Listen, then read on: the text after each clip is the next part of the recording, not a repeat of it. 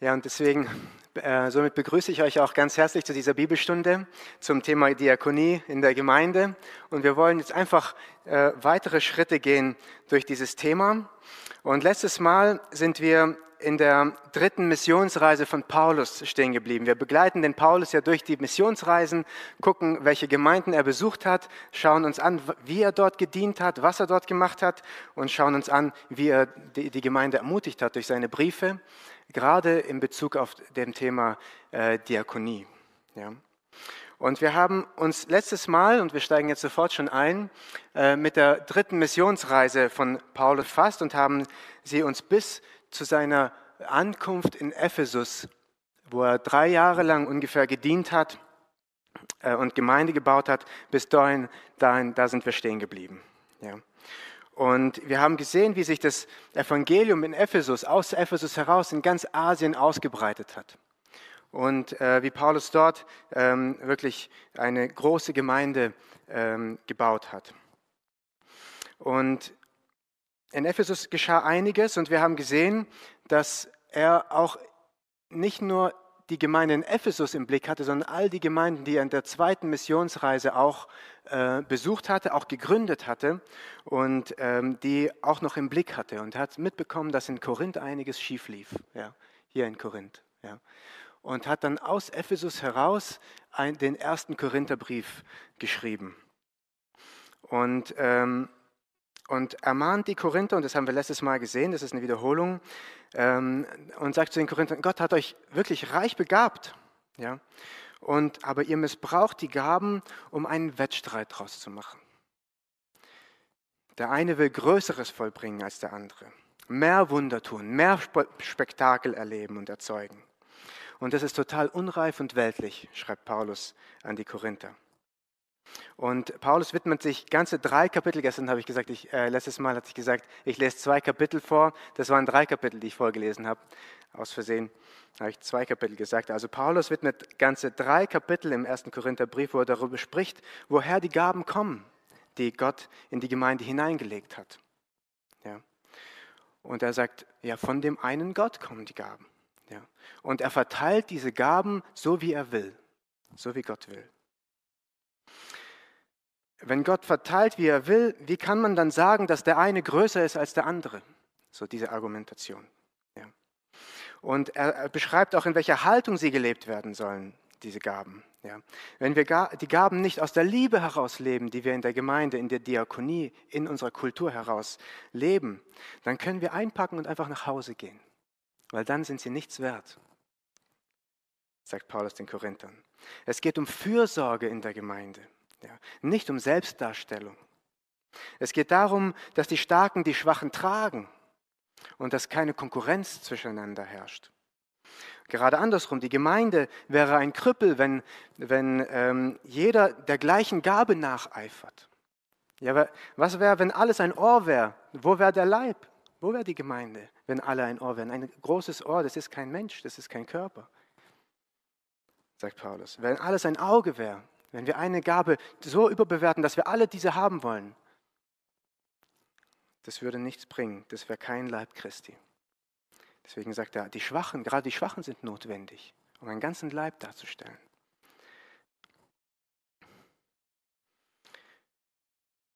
Und es geht um Einheit, in der sich alle mit den Freunden mitfreuen und mit den Weinenden mitweinen. Und nicht um der Stärkere setzt sich durch in der Gemeinde. Die Stärkeren haben eine umso größere Verantwortung, die Schwächeren zu tragen, sagt Paulus. Und so begegnet er der, ähm, der Situation in Korinth. Und daraus lernen wir unheimlich vieles, was, worum es eigentlich in der Gemeinde geht. Wenn wir einander dienen, lernen wir unheimlich vieles, was für eine Haltung wir haben sollten, wenn wir dienen.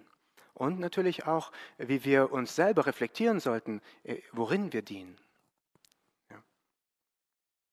Und er beschreibt auch, wozu die Gaben eigentlich da sind, dass die Gemeinde einen Nutzen davon trägt, zum Nutzen der Gemeinde, um Jesus zu repräsentieren, weil wir sind ja Jesu Leib, damit Menschen Jesus erleben in ihrem Leben durch unseren Dienst. Und besonders zur Erbauung der Gemeinde sind die Gaben da, zur Ermahnung der Gemeinde, zur Tröstung der Gemeinde. Diese Worte verwendet Paulus, wenn er darüber spricht, wie wir unsere Gaben einsetzen sollen. Und in diesem Sinne sollen wir auch danach eifern, nach diesen Gaben, die Gott uns gegeben hat, die der Heilige Geist in uns, in unser Leben hineingelegt hat. Ja. Wir sollen unsere Berufung leben, haben wir letztes Mal gelernt. Wir tragen die Verantwortung dafür, in, in der Sache zu dienen, die Gott uns gegeben hat.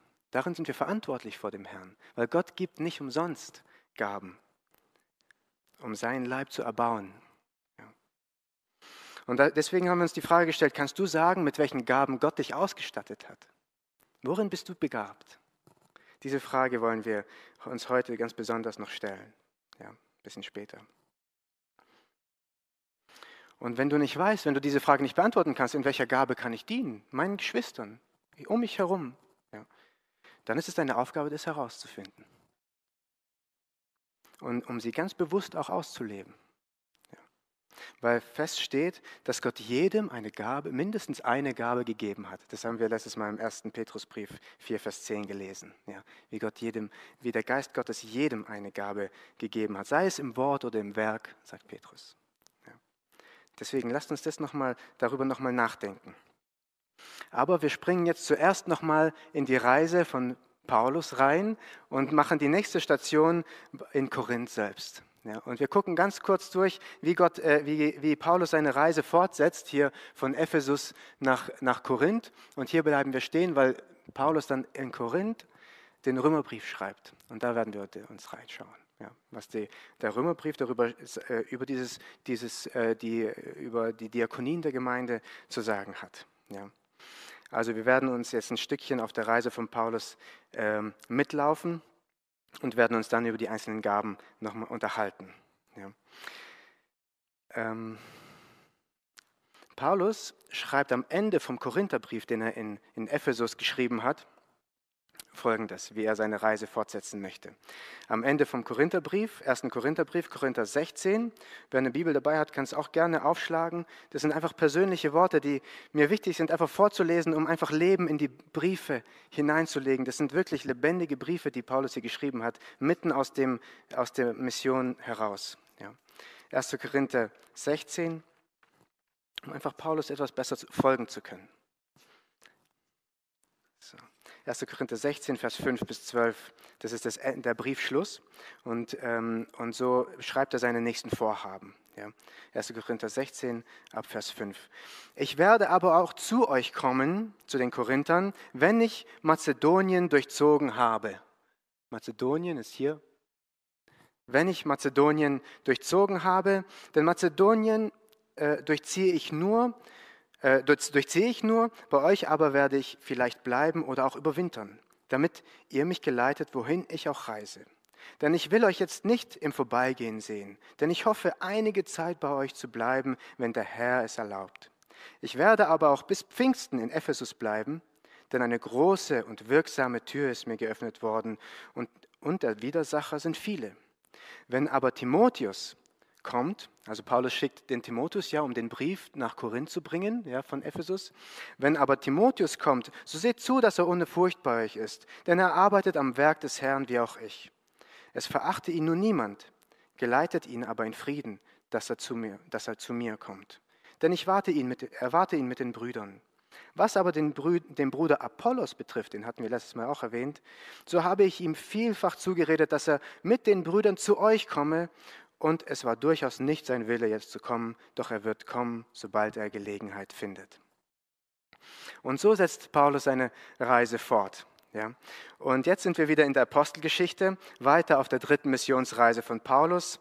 Und ähm, unser nächster längerer Halt wird dann, wie gesagt, in Korinth sein. Also, Paulus ist in Ephesus und es entsteht ein Tumult, den ich letztes Mal äh, erwähnt habe, ähm, von dem Silberschmied Demetrius, ja, der seine äh, einige Einbußen hatte in Ephesus, weil sich viele Menschen zu äh, Jesus bekehrt haben und er kein Geschäft mehr machen konnte, indem er äh, seine Tempel äh, verkauft hat, seine Silbertempel. Und dadurch musste Paulus weiterreisen ja, durch diesen Tumult.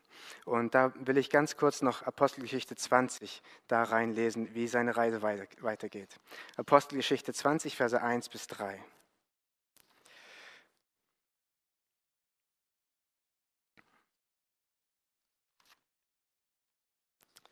Apostelgeschichte 20, Verse 1 bis 3. Nachdem aber der Tumult aufgehört hatte, ließ Paulus die Jünger kommen und ermahnte sie, und als er Abschied genommen hatte aus Ephesus, ging er fort, um nach Mazedonien zu reisen. Also die Apostelgeschichte erzählt das Gleiche, ja, was Paulus zu den Korinthern schreibt. Als aber jene Gegend, als er aber jene Gegend durchzogen und sie mit vielen Worten ermahnt hatte, also die Brüder, die in Mazedonien waren, also in Thessalonich und Philippi, Berea haben wir in der zweiten Missionsreise alle schon gesehen. Als er aber jene Gegend durchzogen und sie, sie mit vielen Worten ermahnt hatte, kam er nach Griechenland. Griechenland in Korinth, das ist Griechenland hier, ja? Genau. Und als er sich drei Monate aufgehalten hatte, er nach, wollte er nach Syrien abfahren. Entschuldigung fürs Vorlesen. Und als er sich drei Monate aufgehalten hatte, wurde, als er nach Syrien abfahren wollte, von den Juden ein Anschlag gegen ihn unternommen. Da entschloss er sich, durch Mazedonien zurückzureisen. Durch Mazedonien zurück, anstatt jetzt von hier nach Syrien. Ja, er wollte hier schon zurück, aber er entschied sich, den Landweg zu nehmen. Und danach begleiteten ihn auch viele auf dem Rückweg von, von Korinth, viele aus diesen Gemeinden. Und die, diese, diese Namen werden hier alle beschrieben in der Apostelgeschichte, wer ihn dann aus Thessalonich, aus Berea und so weiter mitbegleitet hatten. Was noch wichtig ist zu wissen ist, während dieser Reise nach Korinth durch Mazedonien hat Paulus angefangen, eine Spende einzusammeln, eine Spende für Jerusalem. Und das sehen wir, mitten auf der Reise schreibt Paulus nämlich auch seinen zweiten Korintherbrief hier irgendwo und schickt ihn voraus und sagt auch, wenn ich bei euch ankomme, ich werde auch bei euch die Spende einsammeln. Und ähm, damit ihr auch dessen, äh, denen dient, die hier in Jerusalem sind, die hier in Not sind, den Notleidenden und so weiter. Wir haben das auch schon in der Apostelgeschichte immer wieder gesehen, ja, dass die Gemeinden untereinander für, füreinander da waren, Diakonie in Aktion lebten. Spende ist genauso Diakonie und Fürsorge füreinander und ist ein Teil der Kultur der Gemeinde, ja, der Evangeliumskultur. Und ähm, genau, und Paulus war auf Spendensammlungsreise auch ja, für die Jerusalemer Gemeinde und sagt, ja, wenn Jerusalem, wenn ihr schon den geistlichen Gütern aus Jerusalem teilhaft wurdet, weil ihr ja die Heidenseiten des Heils zu euch gekommen seid, so sollt ihr auch für das Leibliche sorgen, für die Jerusalemer Gemeinde. Ja. Und so durchzieht er diese Gegend. Kommen wir nach Korinth. Was Paulus in Korinth gemacht hat, wissen wir eigentlich gar nicht so genau außer die Spendensammlung. Ja, weil wir in der Apostelgeschichte gar nicht viel darüber lesen. Wir äh, lesen nur, er kam nach Griechenland und hielt sich dort drei Monate auf, bis er weiterreiste, zurückreiste über Mazedonien. Worin sich aber die Bibelforscher einig sind, ist, dass Paulus in Korinth den Römerbrief geschrieben hat. Ja. Und darin beschreibt er, dass er schon so lange versucht, auch nach Rom zu kommen versucht hat, nach Rom zu kommen, die Hauptstadt des ganzen römischen Imperiums. Ja. Wahrscheinlich, weil er auch überall Christen traf, die aus Rom kamen, weil aus Rom, in Rom gab es in der Zeit auch eine Verfolgung. Das ist hier in Italien, gell? hier, das sieht man nicht. Und ähm, gab es auch eine Verfolgung und viele Juden und Judenchristen zerstreuten sich in, in dieser ganzen Gegend. Und er traf viele und wir lesen auch im Römerbrief eine lange Grußliste an die Römer, die dann wieder zurückgekehrt sind nach Rom ja, äh, wo er viele Menschen aus Rom traf und kannte. Und deswegen hatte der auch ein Verlangen danach, nach Rom zu gehen. Und die Christen dort, das beschreibt er im Römerbrief sehr schön, äh, um sich da an ihnen zu erfreuen und dass sie Freude haben an ihm, gerade weil er das Evangel äh, an dem Evangelium, das er, das er verkündet und dass sie sich einander äh, erbauen können. Aber Paulus hat es nicht als seine Bestimmung gesehen, nach Rom zu kommen. Deswegen hat er gesagt äh, äh, bei den, im Römerbrief, dass er, wenn er dann die Spende nach Jerusalem gebracht wird, hat, das so schreibt er im Römerbrief, will er über Rom nach Spanien reisen. Ja. Und dann sagt er, okay, und das ist eine gute Gelegenheit, die Römer mal einfach zu besuchen, weil er wusste, dort gibt es schon Gemeinde, da gibt es nicht mehr viel zu tun, äh, missionarisch. Ja. Ähm, und dann äh, will er denen dort, die, äh, dort einen Besuch abstatten. Ja. Aber jetzt entscheidet er sich in Korinth erstmal einen Römerbrief zu schreiben, einen Brief an die Römer und um den Römer auch ein bisschen zu zeigen, welche Einsichten er in das Evangelium hat, um sie zu erbauen. So beschreibt er das. Ja. Und Paulus schreibt in den ersten Kapiteln die ausführlichste, fast schon systematische Abhandlung über das Evangelium Gottes Er sagt, und jetzt schaut mal, was Gott mir gezeigt hat über das Evangelium, wie Gottes Wege mit den Menschen sind. Und er beschreibt, wie abgrundtief, äh, wie abgrundtief sündig wir Menschen eigentlich sind und niemand eigentlich gerettet werden hätte können, außer wenn Gott nicht Gnade hätte für die Menschen. Ja. Und dass wir es nie und nimmer verdient haben, gerettet zu werden. Beschreibt er am Anfang vom Römerbrief. Und er beschreibt, dass wir alle aus der Gnade Gottes gerettet sind und nicht aus irgendwelchen Werken, die wir tun können. Und so beschreibt Paulus nach und nach das Evangelium und das Wirken des Evangeliums und dass in diesen Rettungsplan nicht nur die, nicht nur die Juden, sondern auch die Heiden mit einbegriffen sind. Ja. Und dass wir durch diese Rettung jetzt wahres Leben haben dürfen und eine Zukunftshoffnung haben dürfen und nicht mehr bestimmt sein müssen durch die Sünde, sondern, ähm, sondern wir der Sünde tot sind und leben in Gott und dass wir dem Herrn jetzt dienen dürfen und so weiter. Das beschreibt er äh, sehr, sehr klar und deutlich, als auch sehr, sehr systematisch und auch lang beschreibt er das für die Römer. Und nach dieser Beschreibung über den Weg Gottes mit den Menschen, über diese elf Kapitel, schreibt er dann ein Zwischenfazit.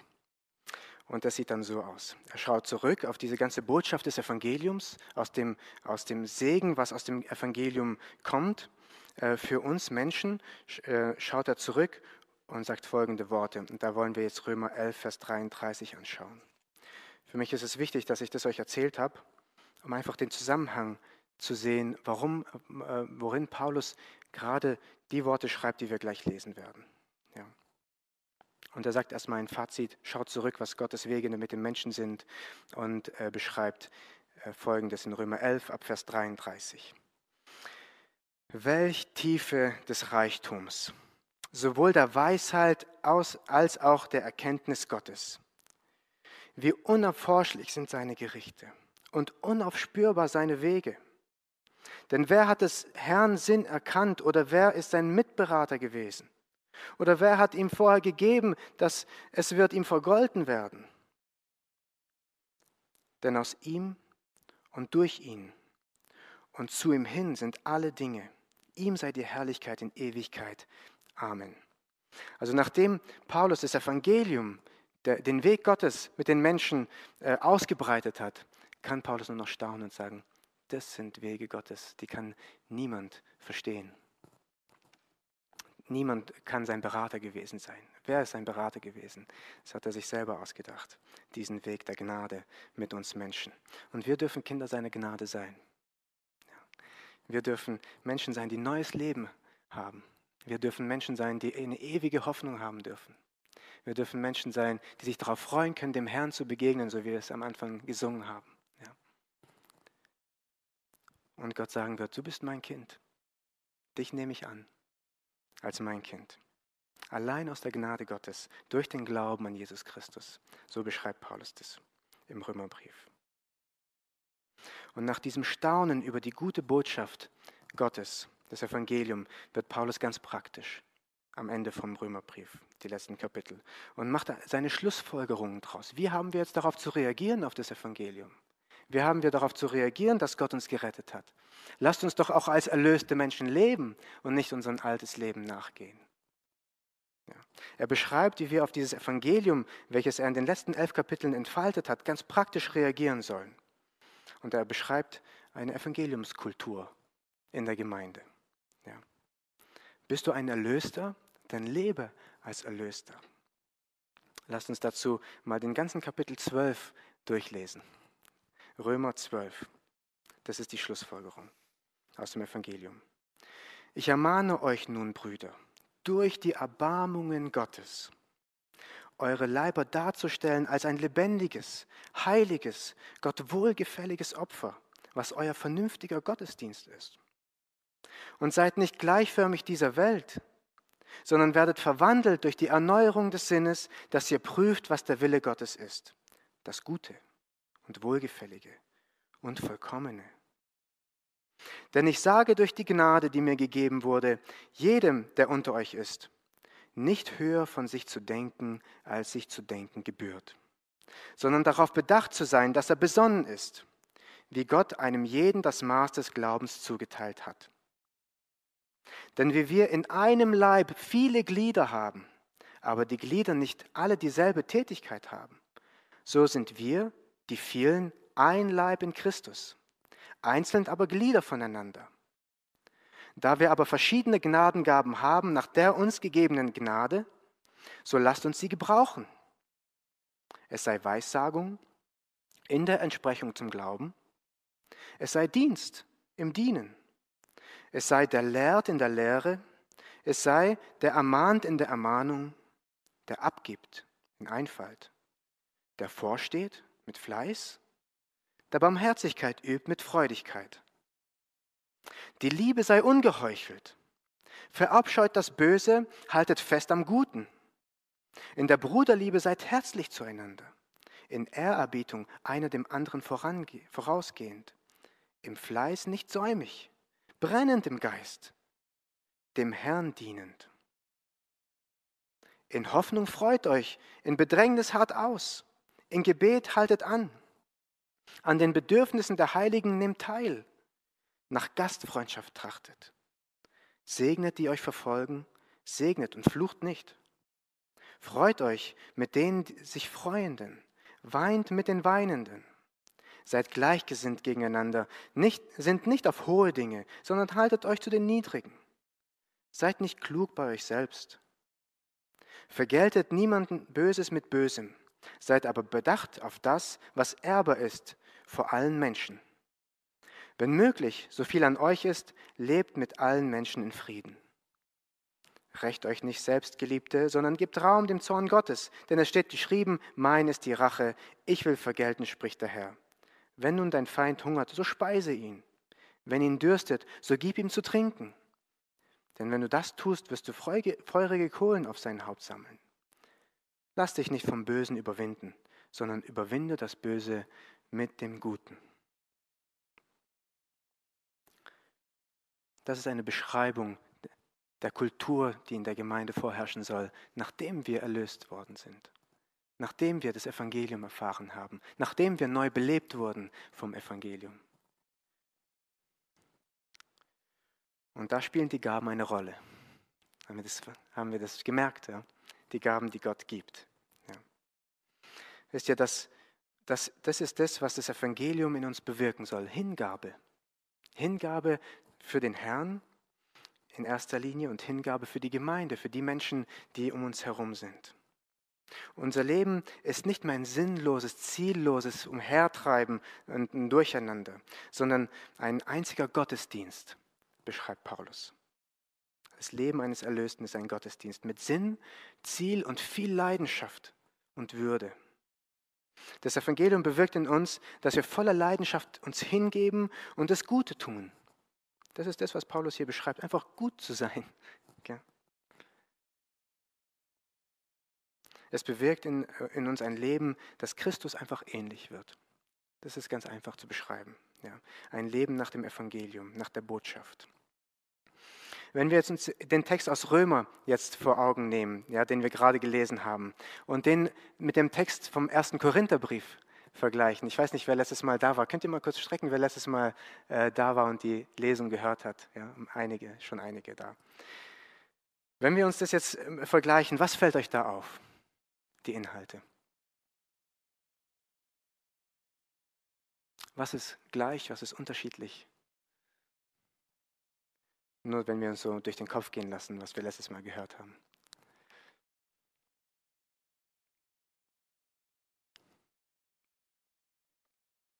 Schwer, die Frage? Zu schwer? Okay, dann sage ich es euch, was mir so aufgefallen ist. Paulus, ähm, wir, wir merken, Paulus war in Ephesus, als er den Korintherbrief geschrieben hat. Ja, und sagt hier, werdet nicht stolz durch eure Gaben. Und das Gleiche sagt er hier zu den Römern genauso. Ja. Also er ist hier in Korinth, ja, kennt die Gemeinde in Korinth, weiß sie, wie sie lebt, wie sie hegt und so weiter und gibt das weiter, was er auch in Korinth weitergegeben hat. Ja, was er jetzt die letzte Zeit äh, auch von Gott gelernt hat. Ja, und sagt hier, denn ich sage euch durch die Gnade, die mir gegeben ist, jedem unter euch, äh, der unter euch ist, nicht höher von sich zu denken, als sich zu denken gebührt. Was ist es? Das ist die Erfahrung, die Paulus gemacht hat, auch in Korinth. Sie haben höher von sich gedacht. Und das gibt er den, äh, den Römern weiter. und sagt, nicht höher zu denken, als sich gebührt zu denken. Ja. Gott teilt die Gaben aus. Wieder die gleiche Lehre, die er in den Korinthern, den Korinthern weitergegeben hat.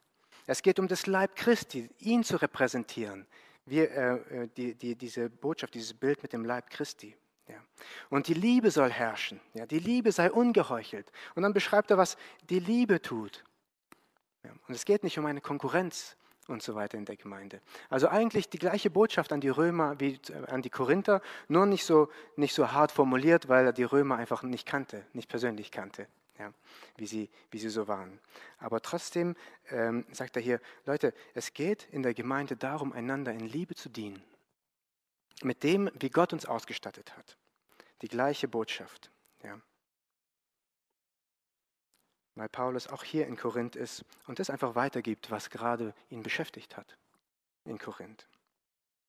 In beiden Texten zählt Paulus einige Gaben auf, die Gott weitergibt, ja, mit denen Gott seine Kinder ausstattet, um gerade diese Hingabe zu leben. Um seinen, dass jeder seinen Beitrag zu dieser Evangeliumskultur in der Gemeinde leisten kann, um Christi Leib darzustellen, ja, um Jesus erfahrbar zu machen, um die Gemeinde zu erbauen zum Lob Gottes. Und diese wollen wir uns jetzt gemeinsam mal anschauen. Aber bevor wir diese Gaben jetzt einzeln mal anschauen, das haben wir letztes Mal nicht gemacht, äh, eine Anmerkung dazu. Also diese Texte, die Paulus schreibt, sind keine vollständige Beschreibung jeder Gabe, die Gott gibt. Ja, das ist erstmal das Erste. Ja. Paulus macht Beispiele und sagt, dies ist von Gott gegeben und jenes ist von Gott gegeben und das hat Gott euch gegeben. Ähm, gebraucht es in der Gemeinde, zur Erbauung der Gemeinde. Aber es ist nicht so, wo er sagt, und diese Gabe gibt es in der Gemeinde und diese gibt es nicht und so weiter. Ja. Sie, Paulus erhebt hier nicht den Anspruch der Vollständigkeit über Gaben, die Gott gibt. Genau. Und an diesen Listen, die Paulus hier mitgibt, merken wir auch, dass es hier nicht in erster Linie darum geht, dass Gott Menschen erst begabt, wenn sie zum Glauben kommen, ja, äh, und Glauben gekommen sind, sondern dass es, dass es hier wenig unterschieden wird. Es gibt Gaben, die natürlicherweise ein Mensch hat und diese soll er gebrauchen. Und es gibt Gaben, die erst kommen, wenn der Heilige Geist in dein Leben kommt. Ja. Also wenn du dich bekehrst. Ja. Und es gibt Gaben und Fähigkeiten, die dir in die Wiege gelegt worden sind. Und es gibt auch Gaben und Fähigkeiten, die dir gegeben wurden. Ja. Aber eins ist wichtig, die Gaben, die uns in die Wiege gelegt worden sind, ja, wurden dadurch, dass wir zum Glauben gekommen sind, neu belebt, neu ausgerichtet. Aus dem Geist Gottes heraus ähm, äh, wurden sie neu belebt. Ja. Vorher tatst du gute Dinge aus einem anderen Grund, als anstatt dass du heute gute Dinge tust nach deiner Bekehrung ähm, und ein neuer Mensch wurdest. Ja. Das ist ein Unterschied, wie wir unsere Gaben gebrauchen, wie wir sie ausrichten. Ja. Vorher zu deinem Nutzen in toten Werken Später zur Ehre Gottes und lebendig übst du deine Gaben aus. Und so ist je, alles, was wir gut können, eine Gabe Gottes. Ob wir es schon lang können oder nicht, ist hier eigentlich nicht die zentrale Frage. Ja. Wir wollen uns jetzt die Gaben, die in, in Römer und 1. Korinther erwähnt werden, ganz kurz anschauen. Nur ein paar Sätze will ich dazu sagen. Und unsere Aufgabe ist jetzt hier ähm, zu reflektieren, unser eigenes Leben zu reflektieren und sagen, hat Gott mich darin vielleicht begabt? Kann ich darin vielleicht dienen in der Gemeinde? Wie kann ich darin dienen? Dass wir am Ende schon sagen können, ja, vielleicht ist es das, wo, ich, wo Gott mich gebrauchen möchte. Ja. Hier will ich mich äh, gerade, wenn ich äh, die, ein paar Worte zu den Gaben sage, bei Jürgen Fischer und Lukas Kast bedanken. Jürgen Fischer hat eine tolle Reihe über Gaben gemacht, die Lukas Kast dann äh, in die Jugendgruppe geteilt hat und da habe ich viel, viel, ähm, viel da, hernehmen können. Ja. Genau. Also wir wollen die nacheinander kurz durchgehen, ja, um einfach nur inspiriert zu werden, auch für unser Leben. Ja. Paulus schreibt über Worte der Weisheit, die durch den Geist gegeben worden sind. Ja. Weisheit bedeutet ganz praktisch Wissen, was man tun muss, damit etwas Gutes dabei herauskommt.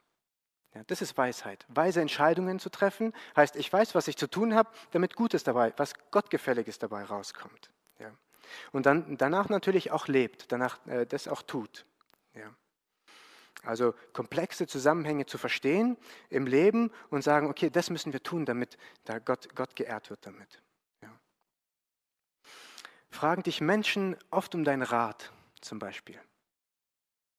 Kommen Menschen öfters zu dir und fragen, was du zu einem Thema sagen, äh, zu sagen hast, in, ähm, äh, zu einem praktischen Thema des Lebens. Dann kannst du vielleicht, daran kannst du vielleicht sehen, ja, vielleicht sind das manchmal weise Gedanken, die ich weitergebe. Manchmal trauen wir uns gar nicht, das auszusprechen, dass wir weise sind. Gell? Aber Paulus schreibt hier, es gibt weise Menschen.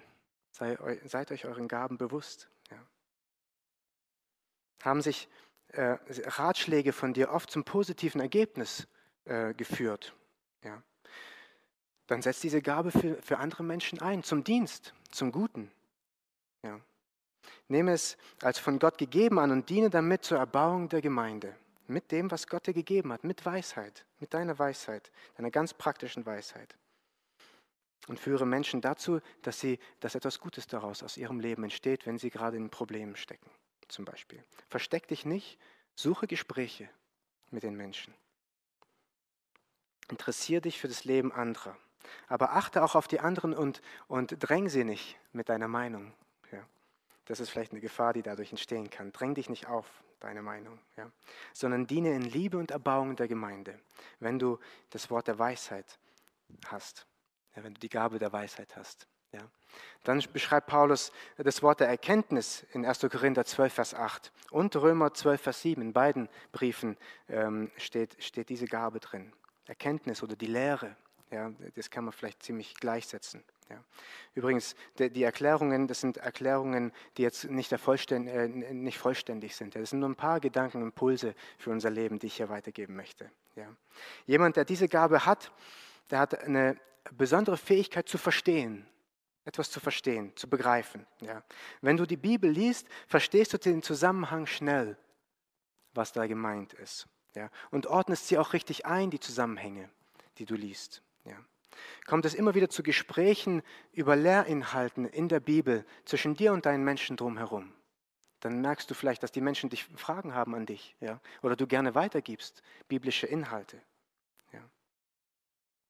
Fällt es dir leicht, Dinge so zu erklären, dass anderen das, äh, andere das verstehen können? Ja. Bekommst du Rückmeldungen, dass du gut, äh, Gott, Gottes Wort gut erklären kannst? Dann kann es sein, dass du diese Gabe von Gott gegeben hast, bekommen hast. Wisst ihr, hier ist aber auch in dieser Sache ist auch ein Fremdbild wichtig. Frage die anderen Leute über deine eigenen Gaben. Was siehst du in meinem Leben? Ganz allgemein, jetzt nicht auf die Lehre bezogen, nicht auf die äh, Erkenntnis bezogen. Ja. Frage Menschen, die dich gut kennen, welche Gaben sie in dir sehen. Wenn du die Gabe der Erkenntnis hast, dann danke Gott dafür. Das ist eine Gabe Gottes. Ja. Es ist nicht dein eigener Verdienst, eine Gabe Gottes. Ja. Und da gibt es viele Möglichkeiten, ähm, wo du diese Gabe einsetzen kannst, besonders hier in der Gemeinde, in den Lehrdiensten, in verschiedensten Bereichen, in der Kinderarbeit, in der Jugendarbeit, in den Hauskreisen, im Predigtdienst, in der Familie und so weiter. Ja. Geh aktiv auf Mitarbeiter der Gemeinde zu und sag, sag, ich möchte mal hier eine Lehre weitergeben. Ich denke, Gott hat mich da begabt. Das sehe ich in meinem Umfeld, das sehe ich in meiner Familie. Und sei ein Segen damit. Nimm diese Gabe an von Gott. Dann gibt es noch die Gabe, vom, vom, äh, die, die Dienstgabe oder die, die Hilfeleistung. Die wird in Römer 12, Vers 7 oder 1. Korinther 12, Vers 28 erwähnt. Petrus erwähnt diese Gabe. Ja. Jeder, der eine besondere Ausprägung von dieser Gabe hat, erkennt leicht soziale Nöte. Er kennt leicht materielle Nöte. Beides. Ja. Und ist auch gedrungen, darüber nachzudenken, wie kann man diesen Menschen helfen? Wie kann man dieser, in die Situation helfen? Wie kann man damit anpacken, damit Menschen erbaut werden, damit ihnen geholfen wird in ihrer Not? Ja. Ein Dienstbegabter fragt sich oft, wie kann ich diesem Notleidenden ganz praktisch helfen? Mit meiner Hilfe, mit meinen Kräften. Wo kann ich sozial als auch, als auch materiell unterstützen? Übrigens wird hier der Begriff Diakonia verwendet. Diakonie in der Gemeinde, ja. Dienst in der Gemeinde. Das ist der Dienst, die Dienstleistung sozusagen. Wenn du sagst, ich packe lieber an, anstatt klug daherzureden, ja, dann hast du vielleicht die Gabe des Dienstes. Ja. anstatt kluge Ratschläge zu geben. Oder dir sozial-materielle Nöte schneller auffallen als andere und du dich wunderst, warum sehen die anderen das nicht? Dann beginne mit dieser äh, Gabe zu dienen. In der Gemeinde, um dich herum, bei den Menschen, die du triffst. Und bei Nöten der anderen mit anzupacken. Und vermeide auch Unverständnis anderen gegenüber, die nicht so schnell sehen wie du, weil du diese Gabe hast.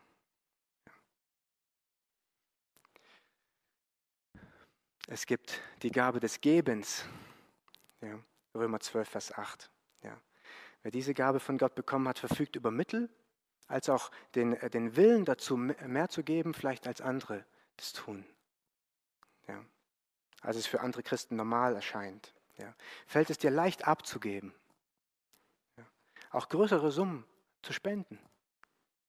Vielleicht denkst du, dass es dir leichter fällt zu geben, wohin andere Dinge dir, äh, gegenüber dir schwer fallen. Ja, zum Beispiel praktische Begabungen, dir fehlt es an praktischen Begabungen, Weisheit und Lehre und solche Dinge. Du sagst, nee, ich gebe, ich kann geben, das mache ich gerne.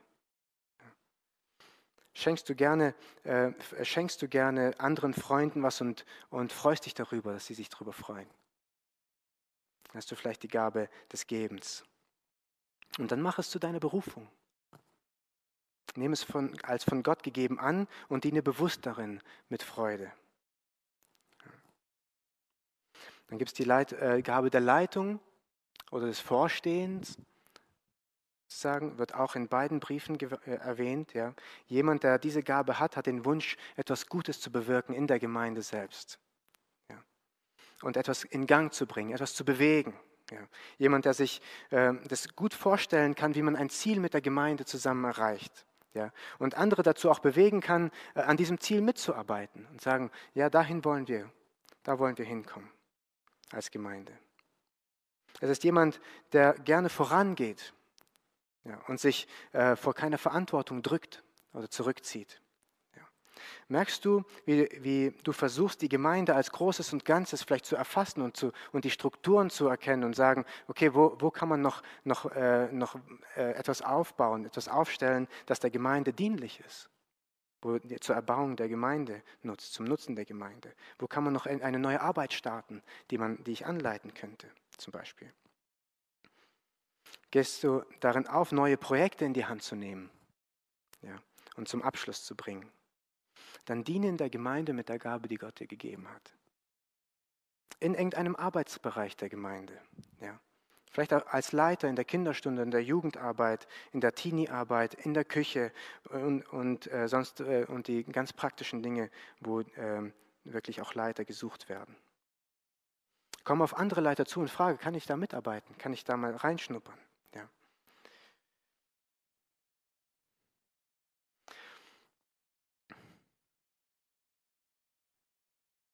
Dann gibt es die Gabe der Barmherzigkeit, die erwähnt wird in Römer 12, Vers 8. Ja. Wenn du eine besondere Ausprägung von Barmherzigkeit hast, dann hast du eine Fähigkeit, dich an, in andere Menschen hineinzufühlen ja, und ihnen beizustehen.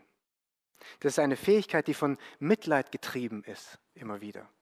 Ja, und will, dass Menschen mit körperlichen und geistlichen Nöten, äh, will diesen Menschen beistehen. Sagen, die, diesen Menschen muss man doch helfen.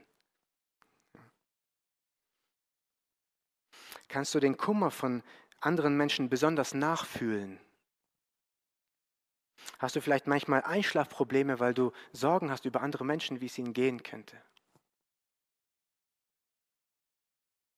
Wenn du über das Leid der anderen nachdenkst. Besuchst du gerne Kranke oder Sterbende am Sterbebett, ja, um Trost zu spenden? Oder kennst du jemanden, der diese Gabe hat, ähm, dann mache, dann, dann mache ihn darauf aufmerksam, auf diese Gabe. Ich denke, du hast diese Gabe. Das können wir auch machen. Ja. Wir können uns daran, da, dazu ermutigen, unsere Gaben zu leben. Ja. Ich habe mal eine ungewöhnliche Frage an uns alle. Gibt es hier unter uns jemand mit der Gabe der Barmherzigkeit? Keiner.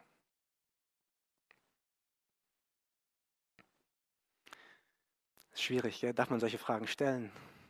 Überhaupt. Das ist eine unangenehme Frage, gell? Ich denke, wir sollten uns bewusst werden, welche Gaben Gott uns gegeben hat. Und wir brauchen uns nicht dessen, dessen schämen. Ja. Ich denke, das hat oft viel mit, äh, mit unserem Demutsdenken zu tun, wo wir sagen, das ist doch nicht demütig, wenn ich jetzt sage, dass ich die Gabe der Barmherzigkeit habe oder der Lehre oder der Weisheit oder, oder sonst was. Ich denke, wir müssen uns unseren Gaben bewusst werden. Und wenn wir sie auch sagen und sagen, ich denke, Gott hat mich darin begabt, dann dürfen wir es den anderen sagen. Das ist in Ordnung. Ich denke, hier haben einige die Gabe der Barmherzigkeit. Lebt sie aus in der Gemeinde und werdet euch bewusst darin, dass ihr sie habt.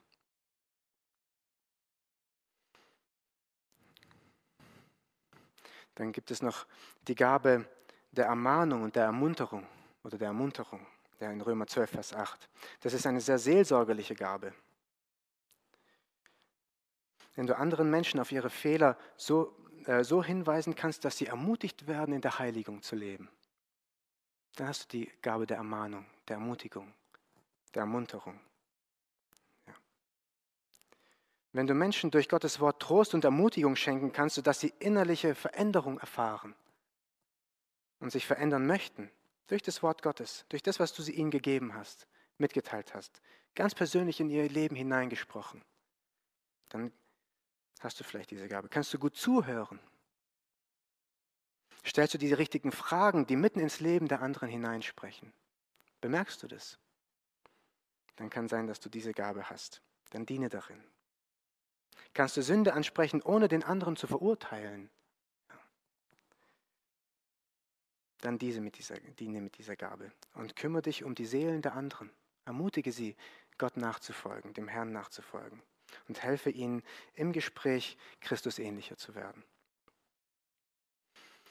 Ich muss schneller durch, durch sonst werde ich nicht ganz fertig.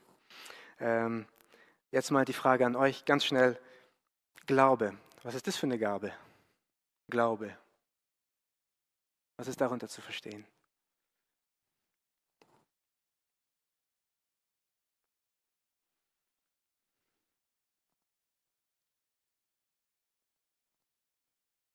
Gibt es Gabe des Glaubens und des Unglaubens? Oder man sagt, geht es hier um den rettenden Glauben?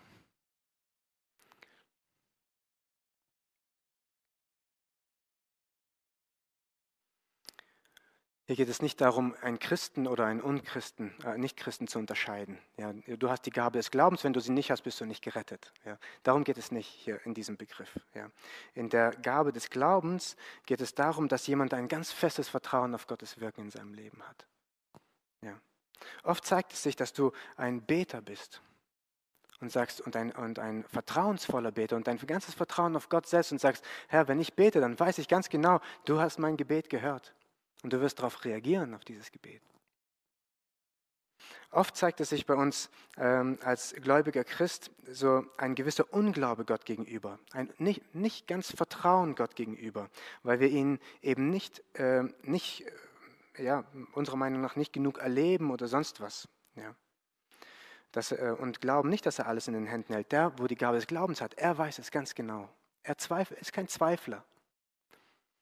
Ich muss sagen, ich bin nicht einer, der überaus begabt ist mit der Gabe des Glaubens, weil ich zweifle oft. Aber es gibt andere, die glauben, die vertrauen auf den Herrn, die haben großes Vertrauen auf den Herrn. Fällt es dir leicht, viele Alltagssituationen auf Gottes Wirken zu beziehen? Letztens, ähm, ich habe mal mit Bruder Löwen, der jetzt verstorben ist, ich habe ihn mal zu, zu einer Beerdigung gefahren, einer anderen Beerdigung, ganz weit weggefahren. Und wir sind hier, als, äh, hier äh, an dem Schlecker vorbeigefahren. Da gab es noch den Schlecker hier anstatt im Kaufland. Und da war gerade das Benzin günstig. Zwei oder drei Cent günstiger als oben bei der Hemdtankstelle oder Tamol damals. Und Bruder Löwen sagt, danke Herr, dass es hier günstiger ist. Das ist, das ist für mich kindlicher Glaube. Man sagt, der Herr kümmert sich um uns. Auch in dieser Kleinigkeit kümmert er sich über uns. Ja. Das ist für mich eine Gabe des Glaubens. ja. Aber auch in großen Dingen, dass wir Gott vertrauen können. Sagen, Gott, Gott führt. Auch das, was jetzt in der Welt geschieht, da hat Gott seine Hand drüber. Das ist Glauben. Gebe Zeugnis über deinen Glauben.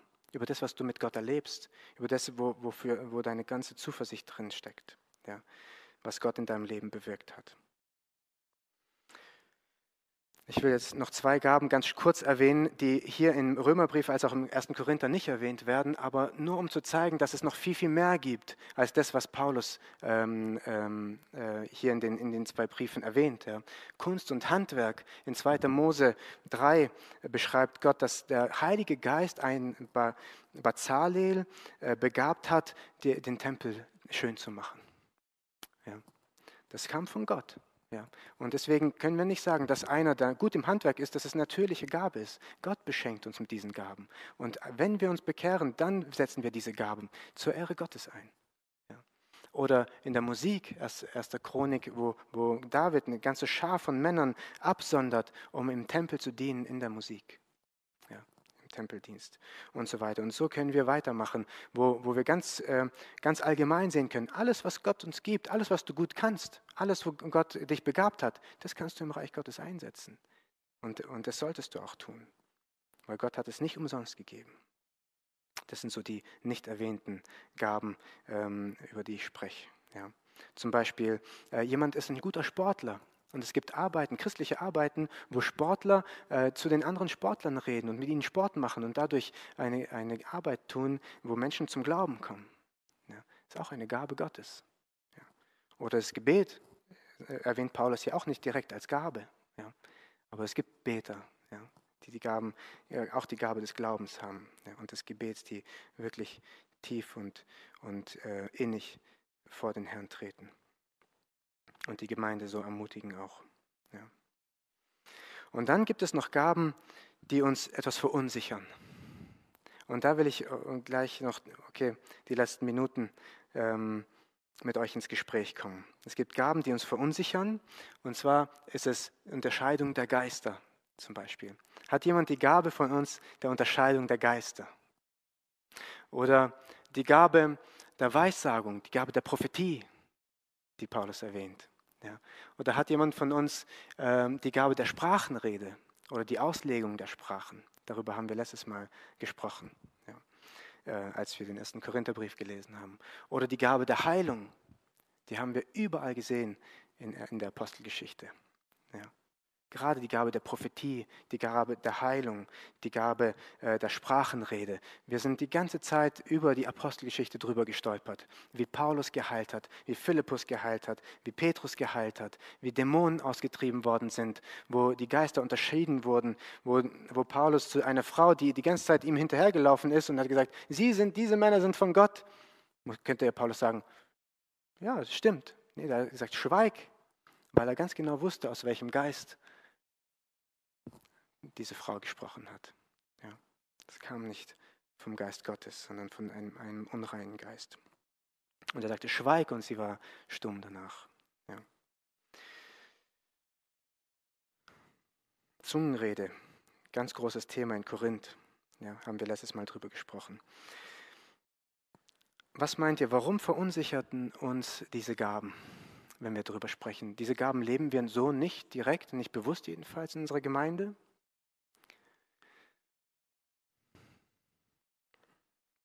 Dann möchte ich ein bisschen in die Diskussion gehen, jetzt die letzten paar Minuten.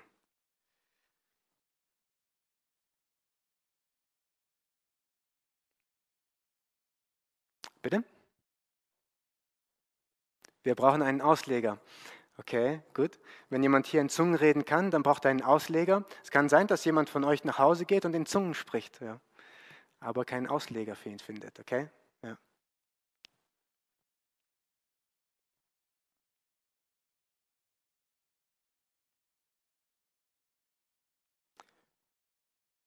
Gibt es diese Gaben heute noch? Wir erfahren sie hier in der Gemeinde nicht.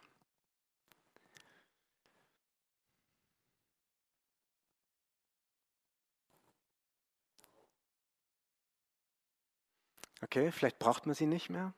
Wie, wie kommst du drauf? Gott würde sie schenken, wenn wir sie brauchen. Ja? Okay. Du meinst jetzt, äh, Gott findet es nicht mehr als notwendig, dass sie hier gelebt werden. Ja?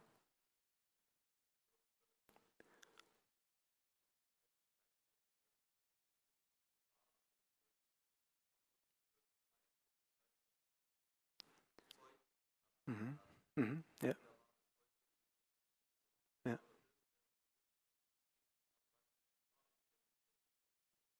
Okay, okay, ja. Die Geschichte der Gemeinde geht weiter. Wir haben Gottes Wort bekommen und dadurch viel mehr Klarheit und brauchen, äh, äh, äh, dann wäre diese Gabe der Geisterunterscheidung gar nicht mehr so notwendig und dadurch hat Gott sie einschlafen lassen, sozusagen. Ja. Zum Beispiel, ja, weil wir es am Wort Gottes prüfen können. Ja. Okay.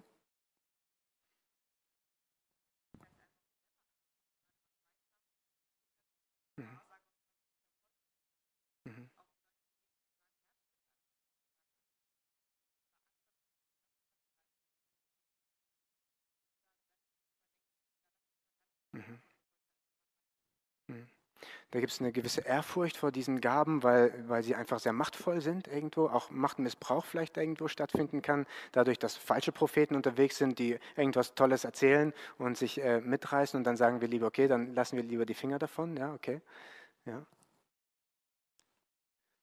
Aber gibt es diese Gabe dann deswegen nicht mehr?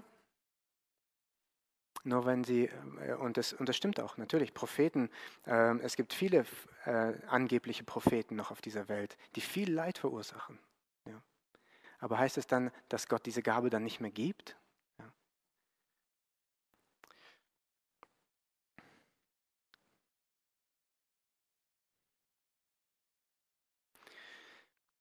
Wichtig hier in dieser Sache ist, äh, ein paar Bemerkungen zu machen. Alle Gaben sind durchweg positiv die Gott gibt, weil sie sind ja von Gott gegeben. Auch diese Heilung ist eine positive Sache. Ähm, Prophetie aus Gottes Mund direkt rauszureden, ja, was Gott sagt, ist sehr positiv. Ja. Und es sind auch zum Nutzen der Gemeinde da, sind zur Erbauung und Trost. So beschreibt Paulus das im ersten äh, Korintherbrief zur Ermahnung. Alle äh, Gaben sind auch gleich wertvoll. Ja, egal, wir können jetzt nicht sagen, die, wo uns jetzt verunsichern, die sind viel größer und wertvoller als die anderen. Die anderen sind, sind genauso wertvoll. Das macht Paulus auch ganz klar. Das haben wir letztes Mal auch gehabt. Ja. Wenn man sie zu, zu diesem Zweck, zum, zur Erbauung, zum Trost und zur Ermutigung der Gemeinde einsetzt. Wir haben von der Schrift her auch keinen Grund zu glauben, ähm, dass man Gaben hier wegargumentieren muss und zu sagen, okay, diese gibt es nicht mehr, die hat Gott komplett aufhören lassen und so weiter. Dafür haben wir schriftlich keinen, von der Schrift her keinen, äh, keinen Grund. Ja.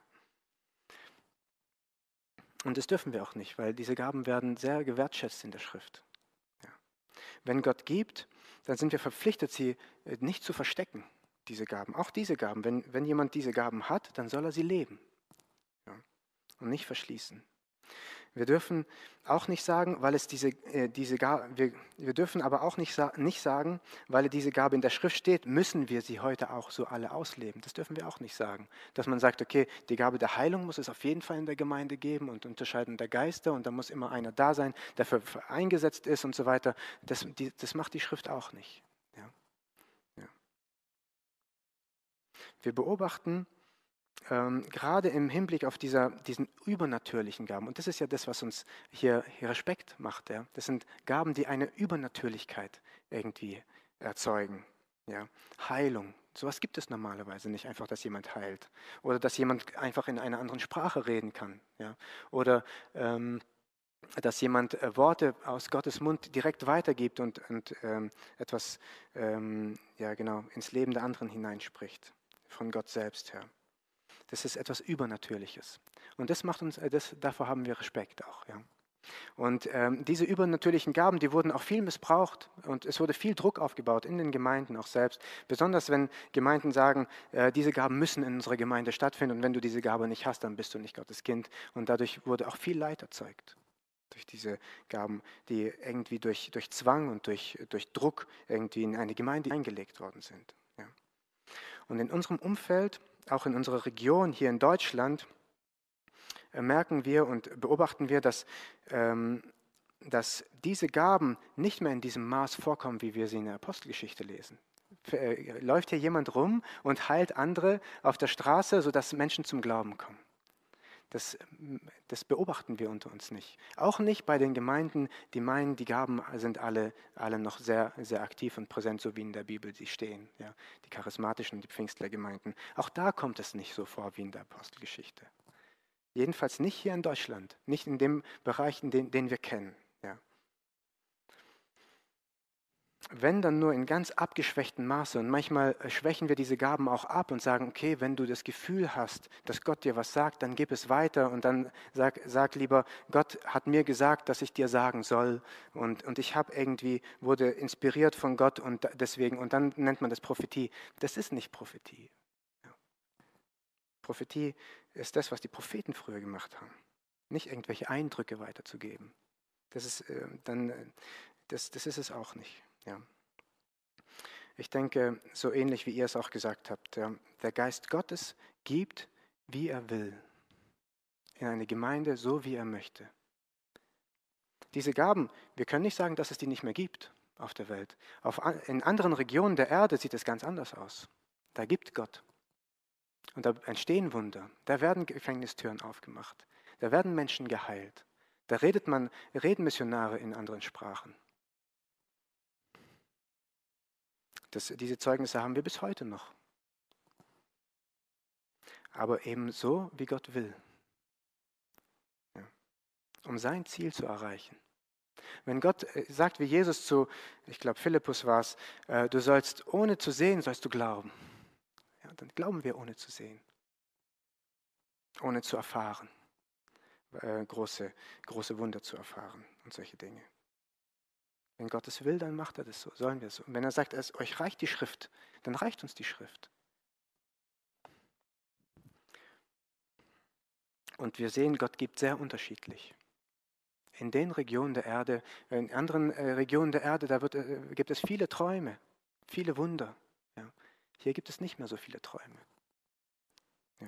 Heißt nicht, dass wir keinen Glauben haben oder dass unser Glaube schwach ist, sondern dass Gott uns einfach nicht gibt. Wir brauchen uns da keinen Druck machen.